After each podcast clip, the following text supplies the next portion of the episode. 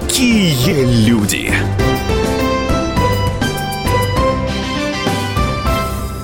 Здравствуйте, вы слушаете радио «Комсомольская правда». Это программа «Какие люди?». Меня зовут Александр Яковлев. И в гостях у нас сегодня ректор Национального исследовательского университета Высшей школы экономики, депутат Московской городской думы Ярослав Кузьминов. Ярослав Иванович, добрый вечер. Спасибо большое, что пришли сегодня к нам в гости. Здрасте. Но прежде, прежде всего поздравляем с 25-летием. В этом году юбилей отмечает Высшая школа экономики, один из ведущих университетов страны. Но вы называете это антиюбилей.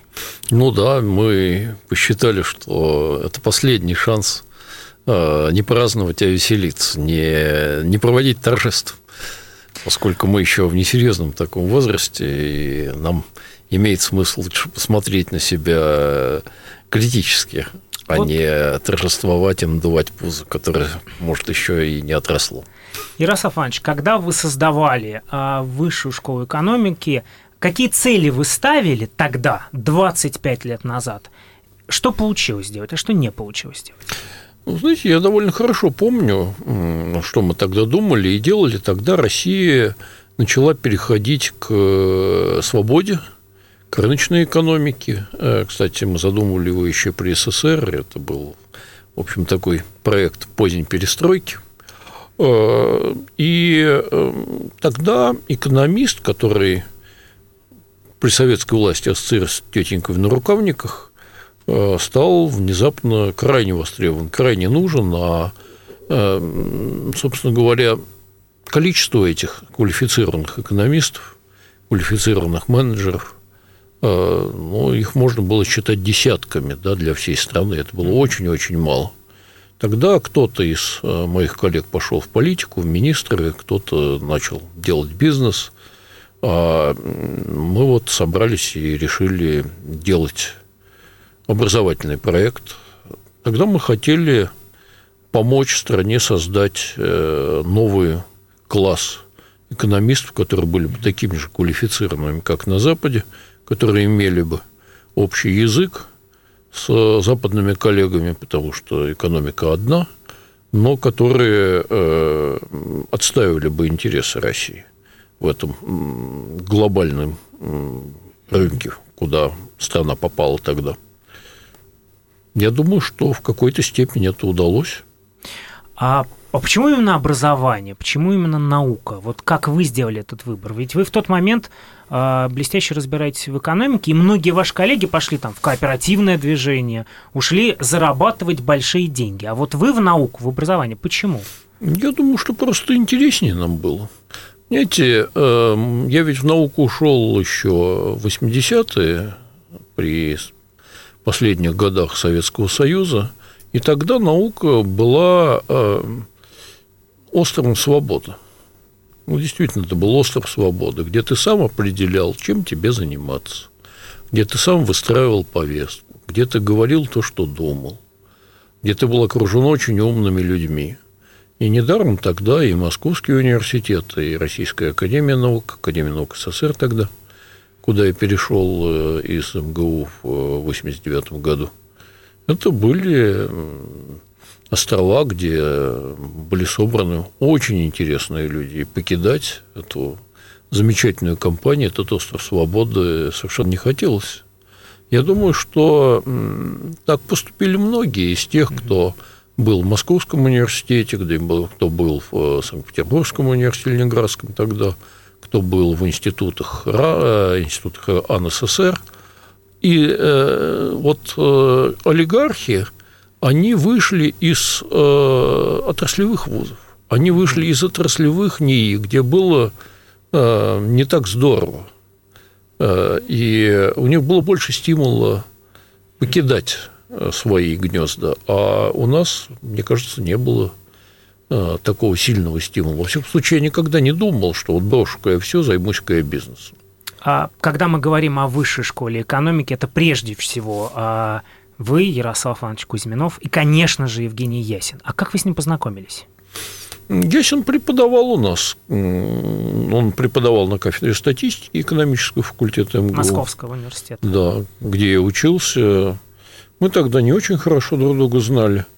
Потом я столкнулся с ним уже, когда мы начали делать первые образовательные проекты, я работал вместе со своими коллегами в Институте экономики. Рано он э, был из э,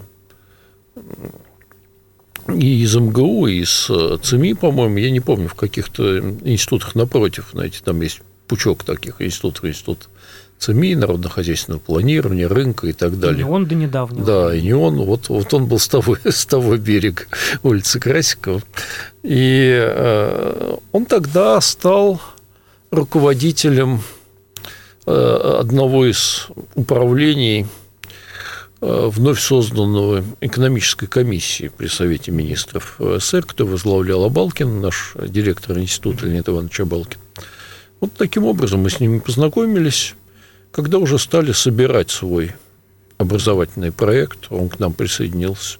Но вот для вас, Евгений Григорьевич, это коллега, наставник.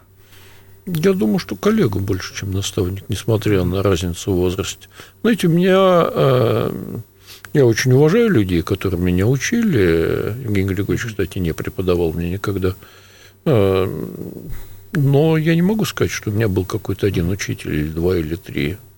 Э, я пытался черпать от людей. Для меня Евгений Григорьевич – это мой товарищ, э, такой же, как я, и он ко мне относится, наверное, так же, как твой товарищ, несмотря на разницу в возрасте. Ну и еще об одном человеке хочется вас спросить, но прежде процитирую фрагмент интервью Евгения Ясина – не знаю, как Ярослав, он вслух это не скажет, но я могу сказать вслух, что мы гордимся тем, что у основ нашей школы стоял Егор Тимурович Гайдар.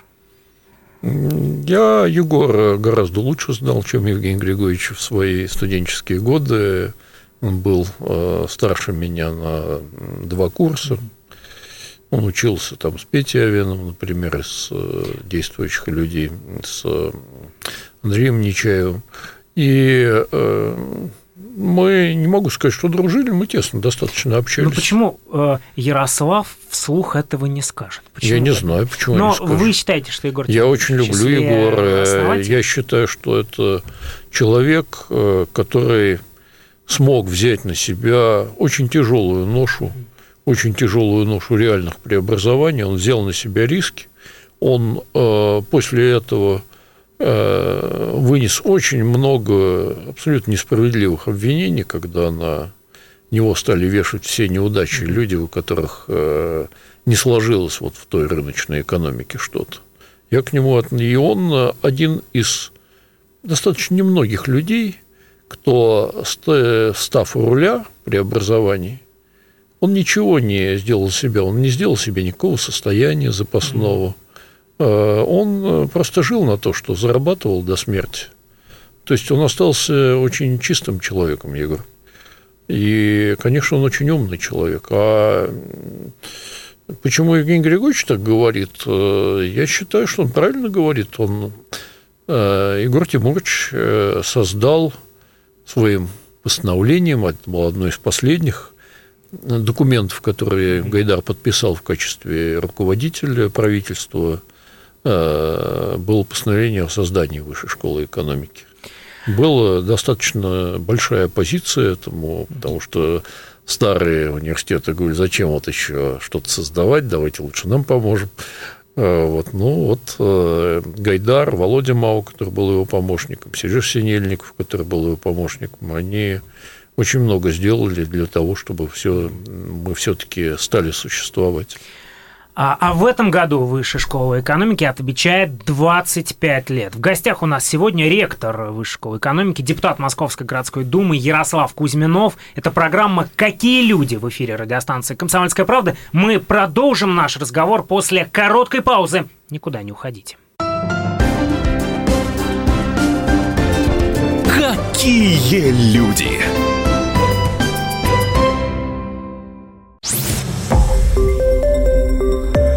Радио «Комсомольская правда». Более сотни городов вещания и многомиллионная аудитория. Таганрог 104 и 4 FM. Эм. Ставрополь 105 и 7 FM. Тюмень 99 и 6 FM. Эм. Москва 97 и 2 FM. Эм. Слушаем всей страной.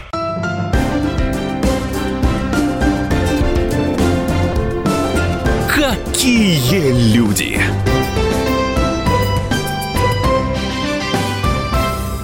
Мы продолжаем. Вы слушаете радио «Комсомольская правда». Это программа «Какие люди?». В гостях у нас сегодня ректор Высшей школы экономики, депутат Московской городской думы Ярослав Кузьминов. Ярослав Иванович, еще раз здравствуйте. Еще раз спасибо большое, что пришли сегодня к нам в гости. А вы становитесь ректором в 92 году. Вам 35 лет. А вы один из самых молодых э, ректоров в истории. Тогда был самый молодой. В течение, по-моему, еще лет 10 был самый молодой. Ну а вот каково это в 35 лет э, стать первым лицом в университете, пусть и только созданном, но тем не менее? Вот личные эмоции какие приходят нам, когда вспоминаете 92 год? Ну, вы знаете, у нас была очень хорошая команда. Э, кстати, ее костяк, он работает в вышке до сих пор – у нас очень мало кто ушел. И э, вот было ощущение проекта, который мы делали. И э, это очень благодарный проект с самого начала, как любое образование. Потому что, наверное, только человек, который занимается образованием, обучением, доступно ежедневное ощущение того, что ты реально нужен, что у тебя есть авторитет, что тебя люди уважали. Ну, конечно, если ты не годен, тебе начинают плеваться бумажными шариками, там, э, подкладывать кнопки и так далее. Но это все-таки очень редко бывает. Э, в основном все-таки э, образовательный проект, он душевно благодарный.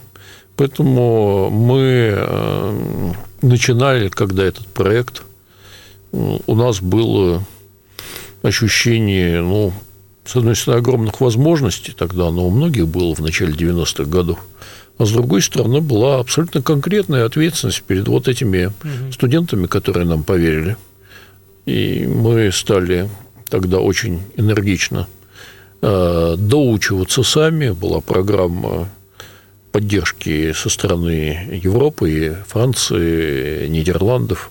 Мы ездили в западные университеты, стажировались там все, кто преподавал у вышки и э, учились как бы ну, практически синхронно с нашими студентами, ну, может быть, на 3-4 головы впереди. Ну, вы так легко об этом говорите, с улыбкой. Это ведь сегодня Высшая школа экономики, огромный, успешный университет. А тогда а, воспоминания э, госпожи Дергуновой, в прошлом говорилось имущество, а, она рассказывала, что, цитирую, Кузьминов ходил и клянчил, дайте помещение, дайте деньги на помещение, мы самые бедные и так далее.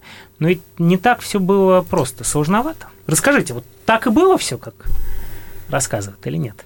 Ну, э, честно говоря, Ольга тогда в 90-е годы успешно руководила Microsoft России, и ничего у нее тогда не клянчил, кроме программного обеспечения, которое, надо сказать, Ольга тогда дала. Бесплатно, то есть даром, за что ей большое спасибо. А, а имущество, ну, действительно, мы существовали а, первые два года вообще без всякого имущества, поскольку э, Анатолий Борисович Чубайс э, не выполнил постановление правительства в качестве главы Росимущества и выделенное нам здание так и не передал. Э, очевидно, был занят э, более важными заботами. Так что мы два года буквально стояли на одной ноге. Э, мы были университетом, государственным университетом без площадей. То есть мы по дружбе нас пустили три человека. Это Яков Уринсон, который руководил тогда вычислительным центром Госплана. Это Леонид Абалкин, у которого я до этого работал руководитель Института экономики Российской Академии Наук, это Егор Гайдар, которому только что дали свое здание, вот половину он его отдал вышке, и мы там совершенно бесплатно жили у них троих э, и проводили приемы, учили студентов. Э, и это было вот ощущение такой э, дружбы и объединения абсолютно разных людей. Вот Гайдар Собалкин ведь тогда очень сильно разошлись уже, очень сильно. Они публично друг друга очень резко критиковали. Но и тот, и другой, видите, они поддержали вышку, и это свидетельство, если хотите, того, что э, образовательный проект, он способен объединять людей левых и правых, если это люди настоящие. Ну вот вы э, все время говоря о том, что происходило в начале, в середине 90-х, вы э, постоянно говорите высшая школа экономики, высшая школа экономики. А вот лично ваши воспоминания, вам лично не тяжело было, не хотелось бросить? Это никогда не хотелось. Никогда не хотелось, потому что этот проект был очень успешным с точки зрения команды. Э, он был очень успешным с точки зрения общественной востребованности. Мы ведь первый прием провели в 1993 году. Мы э, набрали студентов всех на все бюджетные места и бакалавриат, и магистратуру. Э, а уже следующий прием 1994 года у нас был ажиотаж у нас к нам повалили студенты, и мы стали реально востребованными, пусть в узком круге там, московских семей, которые об этом прослышали. А когда ты востребован, ты легче переносишь э, временные сложности. Ну и потом мы стали там действительно выпрашивать себя то одно здание, то другое. В 95 году нам э, передал Минэкономики два корпуса бывших научных институтов. С них началась вышка. И э, у нас появилась собственная материальная база. Вот многие помнят, из тех, кто вышку помнит, э, корпус на Качновском, на метро «Аэропорт», корпус на Малом Гнездяковском, это Тверская улица. Вот с них начала расти вышка. И мы до сих пор с каким-то нежным чувством их вспоминаем. А... В общем, бросить, бросить мне не хотелось. Э, и э, обычно человек бросает то, что он чувствует, где он не уверен в том, что он кому-то нужен. А, в общем, мы были уверены в том, что мы нужны. А 90-е годы э, времена сложные. Кто-то их сегодня называет лихими, а кто считает, что это время свободы. А дискуссии продолжаются, и горячие дискуссии сегодня продолжаются. А вот для вас 90-е э, годы это что?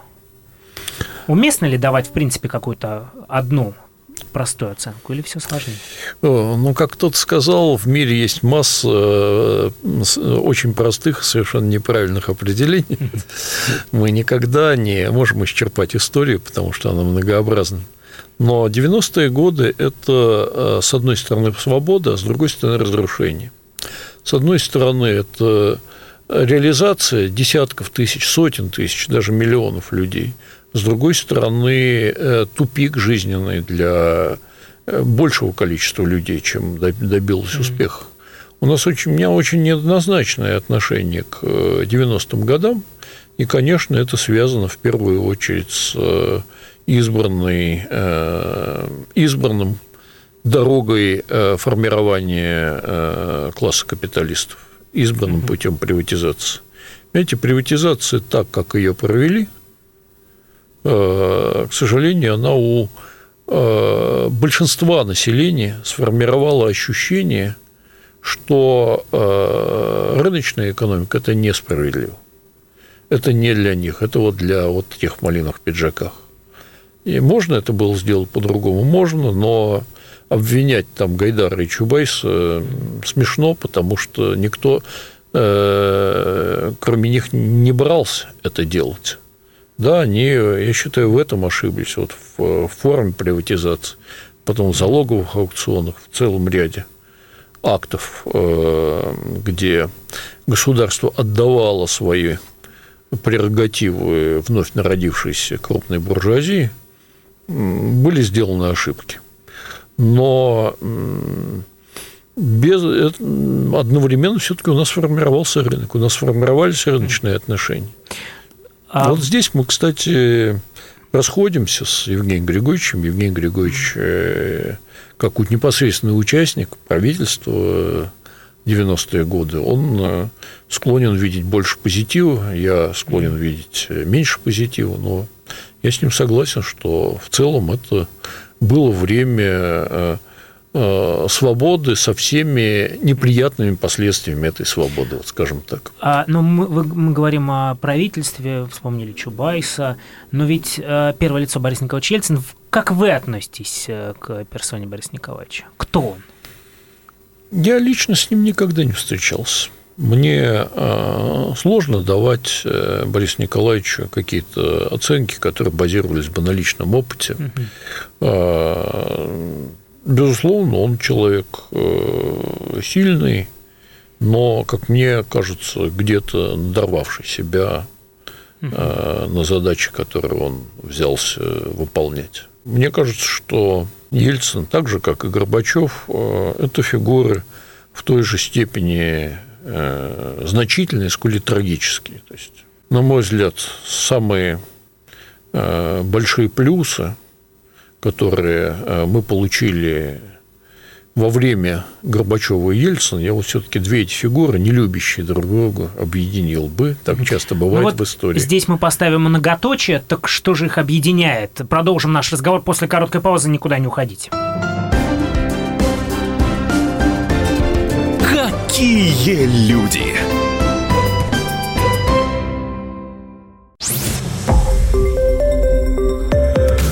Радио «Комсомольская правда». Более сотни городов вещания и многомиллионная аудитория. Челябинск 95 и 3 FM. Эм. Керчь 103 и 6 FM. Эм. Красноярск 107 и 1 FM. Москва 97 и 2 FM. Эм. Слушаем всей страной.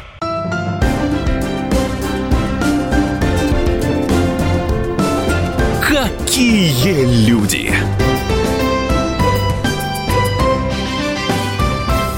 Мы продолжаем. Вы слушаете радио «Комсомольская правда». Это программа «Какие люди?». Меня зовут Александр Яковлев. И в гостях у нас сегодня ректор Высшей школы экономики, депутат Московской городской думы Ярослав Кузьминов. Ярослав Иванович, еще раз здравствуйте. А в предыдущей части э, мы говорили, мы вспоминали Бориса Николаевича Ельцина, э, Горбачева, и вы их объединили. Да, их объединил, Почему? потому что это люди, которые возглавляли страну в период э, грандиозных перемен. Вот э, я начал говорить э, до перерыва, что их объединяет. Э, конечно, это люди, которые осуществили переход к свободе, построили страну с свободной прессой, с демократией, где перешли от системы абсолютно тоталитарной, где не было, возможно, ничего частного, никакая частная инициатива. Вот мы можем, многим не нравится там то, что делается сегодня, они справедливо там критикуют э, тот порядок там организации медиа, который есть в стране, тот порядок там э, доминирования одной политической силы, которая сложилась в стране, но это все э, э, происходит на базе того, что в стране реально есть свобода слова, что есть реальная частная собственность. Э, мы, вот этим мы обязаны, конечно, вот э, э, Горбачеву и Ельцину. Это, это, это огромное достижение. И э, вот ощущение, Россия, получившая вот, ощущение свободы, ее граждане, получившие ощущение возможности собственной личной инициативы, частной инициативы, это то, что сейчас нас двигает вперед. А то, что мы потеряли, конечно, развалился Советский Союз. Я считаю, что это огромная трагедия. Этого можно было не делать, можно было умнее провести переход к рынку и демократии. А, и э, как экономист я вам скажу, конечно, мы развивались бы гораздо успешнее, сохранить вот этот огромный рынок э, Советского Союза. Пусть даже мы потеряли там страны социализма, там европейский, но рынок э, из 350 миллионов человек и из 150 – это абсолютно разные рынки. Не порвались бы э, экономические связи, не грохнулись бы огромное количество предприятий, обрабатывающей промышленность. Вот э, это, огром, это огромная потеря. И я считаю, что это первое и главное, что можно поставить в вину. А второе, я уже сказал, это ощущение того, что капитализм – это несправедливость, а могло бы, опять же, быть по-другому.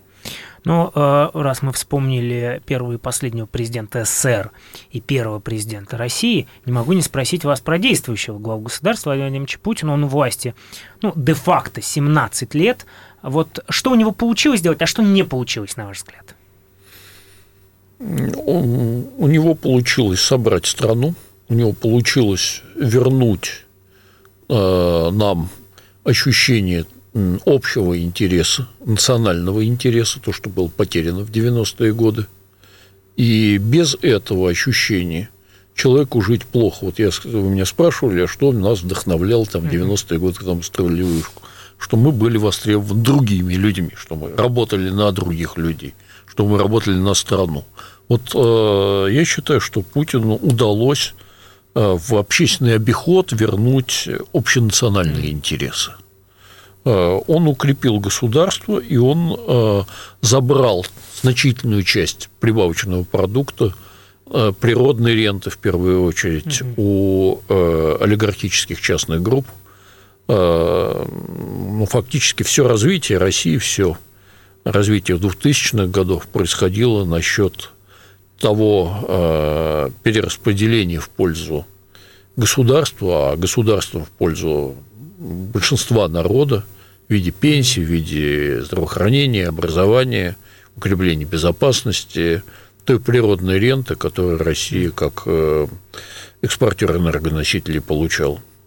Что не получилось, э, я думаю, что э, не получилось встроиться в глобальное, глобальную экономику. Э, мы слишком много э, акцентов в начале 2000-х годов на протяжении вот э, первых там 10 лет Путина внимание уделяли нашим экспорт, традиционному экспортному потенциалу. Мало вкладывали в исследования, мало вкладывали в сохранение собственных производственных цепочек. Ну, например, мы окончательно потеряли авиастроение, например, гражданское. Очень сложно его теперь восстанавливать. Э, один пример. И э, во многом это было связано ну, э, с некоторым сохранившимся от Ельцина, от ельцинской России романтическим представлением, что у нас есть союзники, что вот мы нас приняли в клуб, в большую восьмерку развитых стран, и они нам помогут, они примут во внимание наши интересы. Ну, в общем, вот на время Путина пришло, пришло разочарование. Ну, кстати, это до него еще, помните, разворот самолета там Евгением Евгений Максимовичем Примаковым, что на самом деле мир устроен гораздо более цинично и гораздо более потенциально враждебно по отношению к э, нашим интересам. И э, мне кажется, что вот это понимание пришло немножко поздно. Мы не доинвестировали в э, свою технологическую самостоятельность, если хотите. Ну вот э, принято считать, что у нас в общественно-политическом пространстве всех делят на два лагеря – либералы и государственники. Э, причем либералы считают вас государственником, государственники считают вас либералом. А вы вообще как относитесь к этому делению и к кому себя причисляете?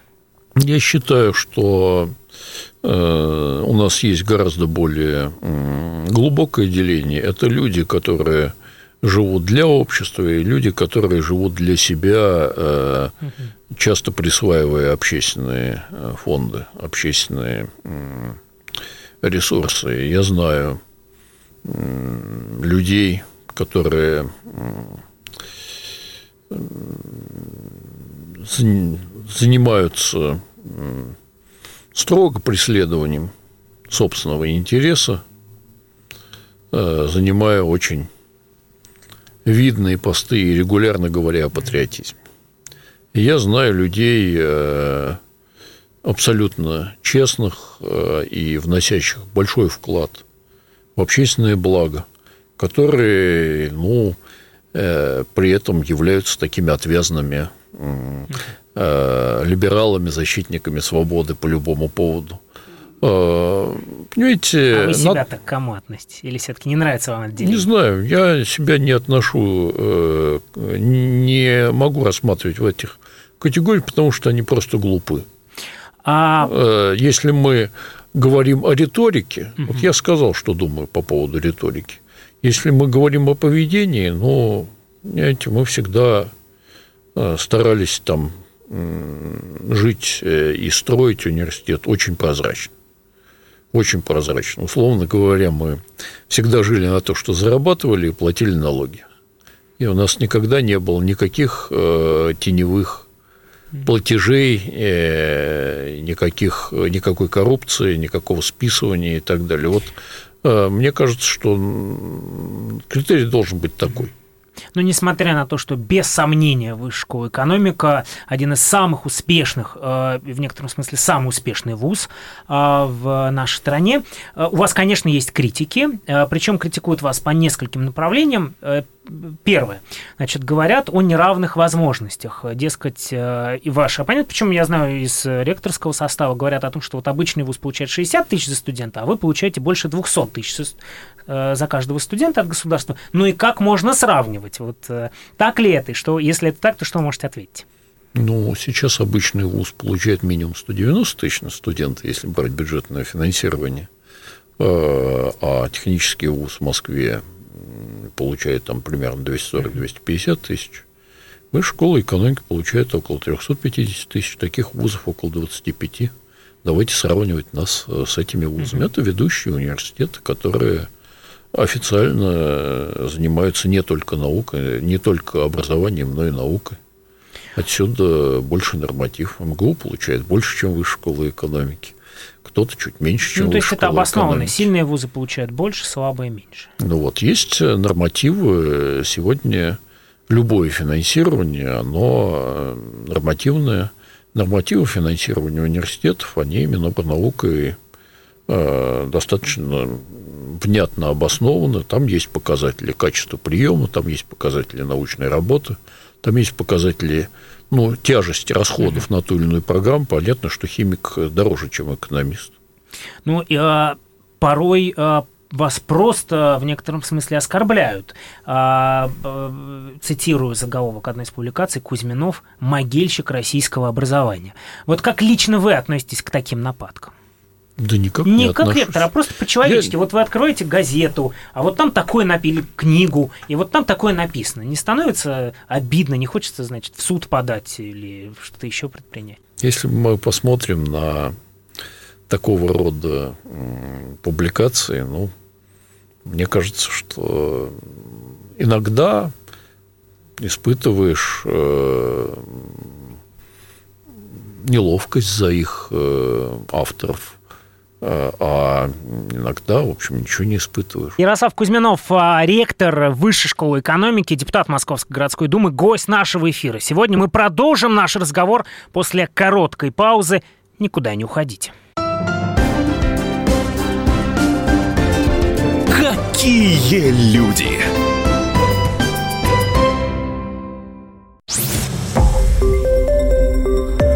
Радио «Комсомольская правда».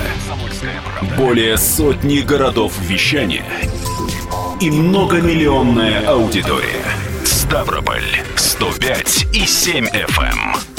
Севастополь 107 и 7 FM. Эм. Калининград 107 и 2 FM. Эм. Москва 97 и 2 FM. Слушаем всей страной.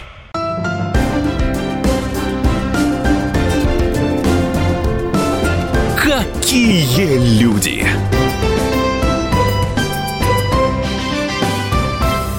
Это программа «Какие люди?». Меня зовут Александр Яковлев. В гостях у нас сегодня ректор Высшей школы экономики, депутат Московской городской думы Ярослав Иванович Кузьминов.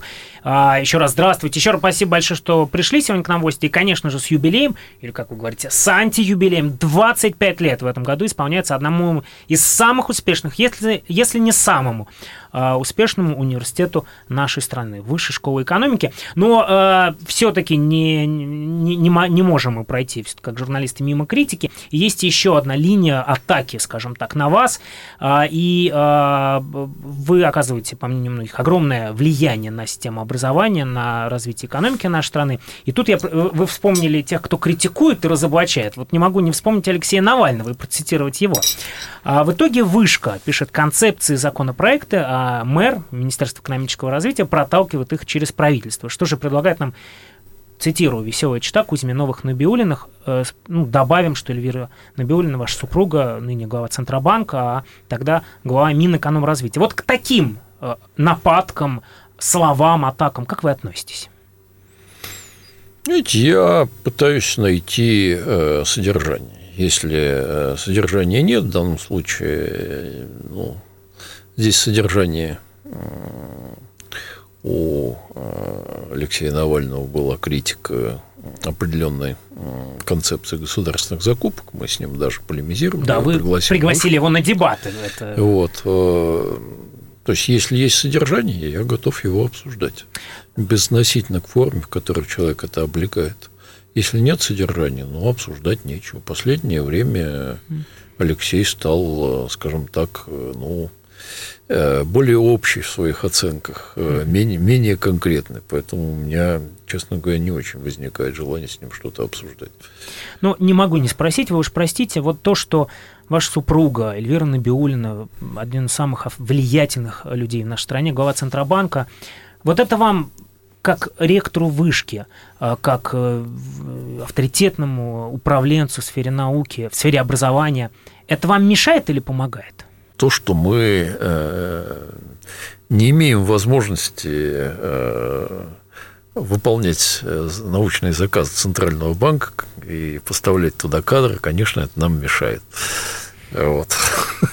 Да нет, ну, знаете, мы все-таки достаточно давно находимся и в публичном пространстве, и Эльвира, и я. Мы всегда, в общем, находимся в нем по отдельности. Мы в театр только входим вместе. Поэтому ну, думаю, что не мешает и не помогает, э, когда обсуждается э, там Эльвира, никто там не вспоминает Кузьминова и наоборот. А вы работали с большим количеством министров образования. Филиппов, Фурсенко, Ливанов, Васильева. А с кем было работать комфортнее всего? С Андреем Фурсенко, наверное. Потом, Почему? Потом с э, Владимиром Филипповым. Ну, они разные совсем люди. Андрей Александрович человек очень... Он ученый, понимаете. Э, он очень открыт к э, новой для себя позиции. И с ним работать было просто большое удовольствие. Мы далеко не всегда соглашались, но просто вот обсуждать с ним что-то было действительно таким интеллектуальным удовольствием. Владимир Михайлович Филиппов, вот э, человек, с которым мы фактически ну, вот, задумали и привели в действие модель единого госэкзамена. Многие Э, бакалавриат и магистратуру, двуступенчатую модель образования, еще многие другие вещи. Ну, кстати, закончил это, довел до конца именно Андрей Форсенко. И то, и другое. Ярослав Кузьминов, гость нашего эфира. Сегодня Герман Греф э, э, говорит mm-hmm. много о том, что нужно фундаментально менять систему образования и среднего, и общего, и высшего. А действительно, а что делать-то с системой нашего образования? Масштабные реформы или постепенное хирургическое вмешательство? Или вообще все хорошо? Знаете, ну, во-первых, в нашем образовании ситуация значительно лучше, чем была, скажем, там 10 лет назад, значительно лучше. А, мы а, поднимаемся по качеству школы. Мы а, за последние там, 10-15 лет – очень серьезно поднялись в международных рейтингах э, образованности, качества образования школьников и младших, и средних, и старших школьников. И э, Россия сейчас поднялась в глобальных рейтингах университетов. Буквально за три последних года у нас э, количество университетов, вошедших в один из трех глобальных рейтингов выросло ну, практически на порядок. То есть мы стали заметны, нас признают. И э, наряду с этим есть серьезные проблемы, которые мы точно должны решать. Это, конечно, большое количество, большая доля школьников, которые выходят из школы с неосвоенными базовыми компетенциями, или у человека неудовлетворительные знания по математике, или по истории, или по литературе, или по физике. А таких э, по а, образовательной статистике больше четверти. А что это такое? Это заложенная большая вероятность неуспеха в карьере. А что такое неуспех в карьере? Это значит, что человек в экономике э, производит меньше, чем ему нужно. Он, в общем, не успешен для себя, и он э, для общества создает мало продукта. Общество в большей степени содержит такого рода людей, чем получает от них. И в конечном счете это вот те самые пункты роста валового внутреннего продукта, о котором мы все экономисты говорим. И это ключевая проблема. Она требует серьезного перераспределения общественных фондов на школу, на предшкольное образование, создание Э, такой системы, которая есть во многих странах, э, помощи молодым родителям, образовательной помощи, начиная буквально с годика, потому что способности закладываются до трех лет, э, примерно половина способностей. И это индивидуализация образования, поиск таланта для каждого, способности для каждого школьника, отхода от индустриальной модели, когда ты ориентируешься на ядро класса, и почти, у тебя нет времени ни на передовиков, которые в итоге теряют интерес к предмету, потому что они забегают за классом, и не для серьезной работы с отстающими. А это требует э, перераспределения денег в пользу образования, общественных фондов в пользу образования. Ярослав Иванович, а вы относительно некоторое время назад были избраны в Московскую городскую думу, и мне рассказывали, что на, вс- на встрече, которая была накануне выборов, а, э, председатель партии «Единая Россия» Дмитрий Анатольевич вас спросил в куарах, Ярослав Иванович, зачем вам это? Вот а зачем вы действительно депутат Московской городской думы, сопредседатель регионального штаба Народного фронта в Москве и так далее, и так далее? У вас очень много должностей. Зачем вам все это? В качестве ректора очень большого вуза, который расположен в центре Москвы, мне часто приходилось до этого решать вопросы, с которыми просто люди обращались э, ну, самыми разными вещами. Вот тогда, когда я получил предложение от одного из э, наших руководителей поучаствовать в выборах, я, в общем, подумал и согласился, потому что мне хотелось попытаться сделать что-то совсем конкретное вокруг вышки. Угу. Собственно говоря, депутат я вот от центра Москвы, это Басманный район, корпуса, Мещанский, да, там, где основные наши корпуса. А, что мы сделали? Мы, во-первых, создали команду молодых ребят, студентов, выпускников. Они называются команда Кузьминов, но они так себя назвали сами, а, которые практически держат связь с каждым домом. Э, и э, помогают людям оформлять э, заявки разные в коммунальные службы, там, оспаривать мнение местных чиновников. Ну, вот, рабо- работают с, в общем, может быть, мелкими делами, да, ну, вот сделать ремонт в коммунальной квартире, оказывается, довольно сложно. Закрыть нелегальные хостелы в жилых домах, там, приостановить работу шумного заведения, там, Э, пешеходные зоны мы создали в ряде мест.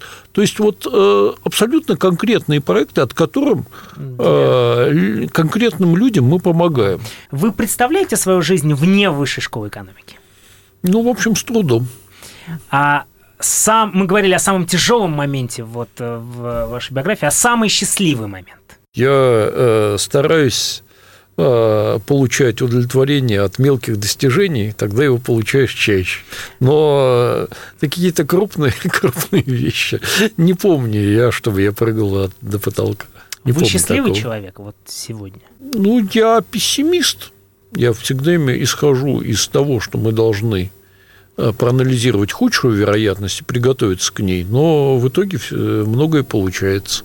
Поэтому э, в целом, ну, я, я бы не сказал так, что я счастливый человек, да, Но я бы не сказал, что я несчастный человек. Я человек, который э, пытается находить позитивные решения. Вот. Спасибо большое за этот разговор. Это был Ярослав Иванович Кузьминов, ректор Высшей школы экономики, депутат Московской городской думы. До свидания. Всего хорошего. До свидания. Какие люди!